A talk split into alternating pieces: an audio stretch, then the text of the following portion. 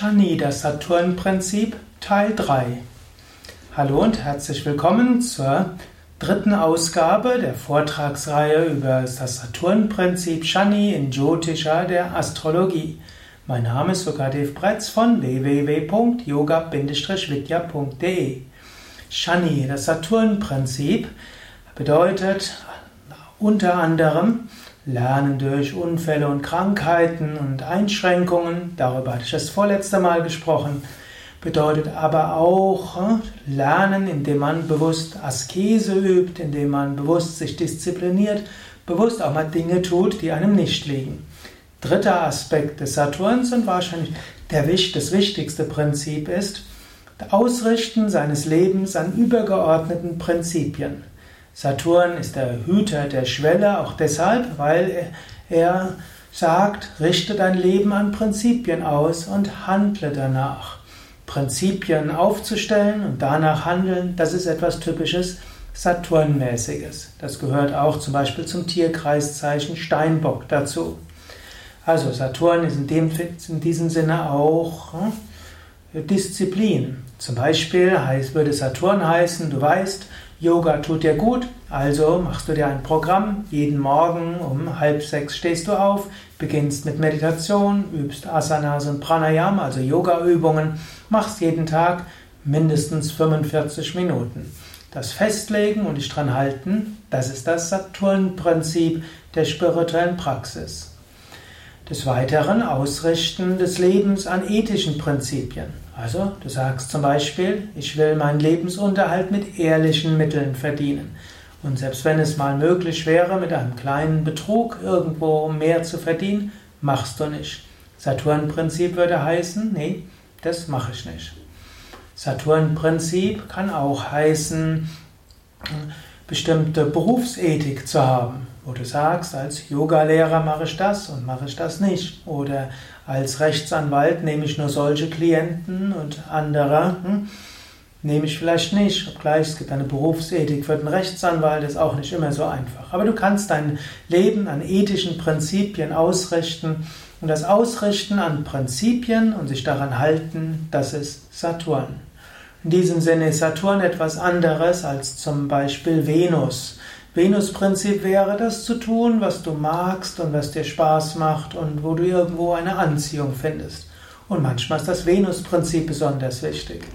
Jupiter-Prinzip wäre, was auch immer du tust, mach es groß und großartig und sei großzügig. Oder das Mars-Prinzip heißt, wenn es Widerstände gibt, dann mach weiter und setz dich durch und mach Neues, hab den Pioniergeist. Und dann gibt es in besonderem aber das Saturn-Prinzip. Und, und in der indischen Mythologie wird Shani fast als der machtvollste unter allen gesehen. Er ist zwar der langsamste und der ruhigste, was auch heißt, sein Leben an ethischen Prinzipien auszurichten, das ist jetzt nicht irgendwo etwas, womit du prahlen kannst. So wie du damit prahlst, ist es ja nicht mehr wirklich ne, Saturn, sondern dann ist es wieder Jupiter-Prinzip zu übersteigern. Saturn-Prinzip würde heißen, du machst es für dich und in Ruhe, aber richtest dich aus und machst es dann eben auch. Und der Saturn hält dann auch die anderen in Schach. Der sagt, okay, hm, so Venus-Prinzip, so schön, wenn es Spaß macht, Freude macht, wunderschön ist, solange es den ethischen Prinzipien nicht widerspricht.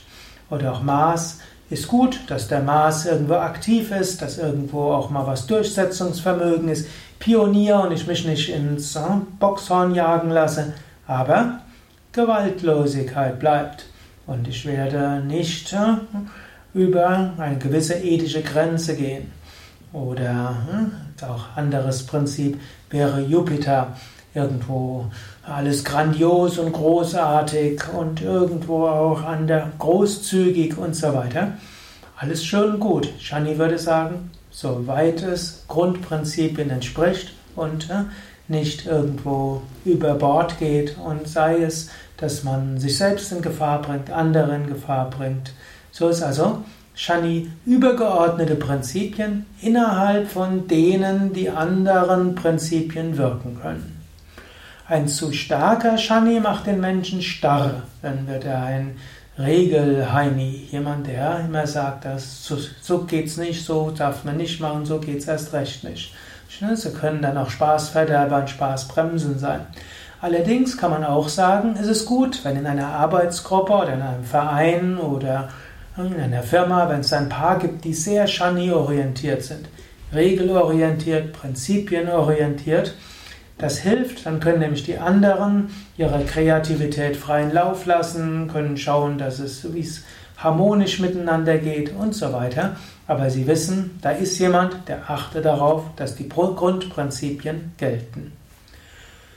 So kannst du also darüber nachdenken, über Shani, hm, den Aspekt der übergeordneten Prinzipien, auch der Disziplin, auch der Ethik und derjenige, der letztlich dafür sorgt, dass die anderen Prinzipien, wenn man sie lebt, nicht gegen die wichtigsten Prinzipien in seinem Leben widersprechen.